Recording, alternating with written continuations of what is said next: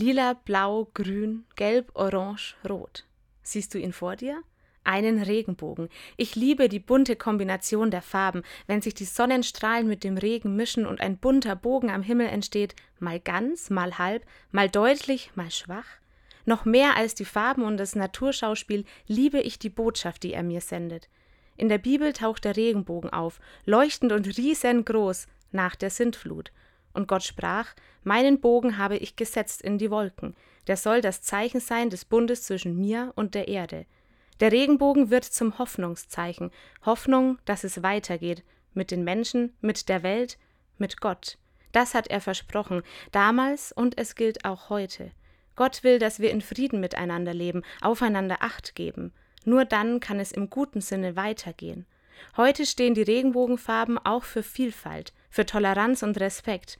Hm, das passt gut zur Hoffnung, die Gott uns ins Herz gelegt hat. Es soll weitergehen. Die Farben des Regenbogens erinnern uns daran. Nebeneinander und miteinander ist die beste Kombination, wie die Farben des Regenbogens. Lila, Blau, Grün, Gelb, Orange, Rot.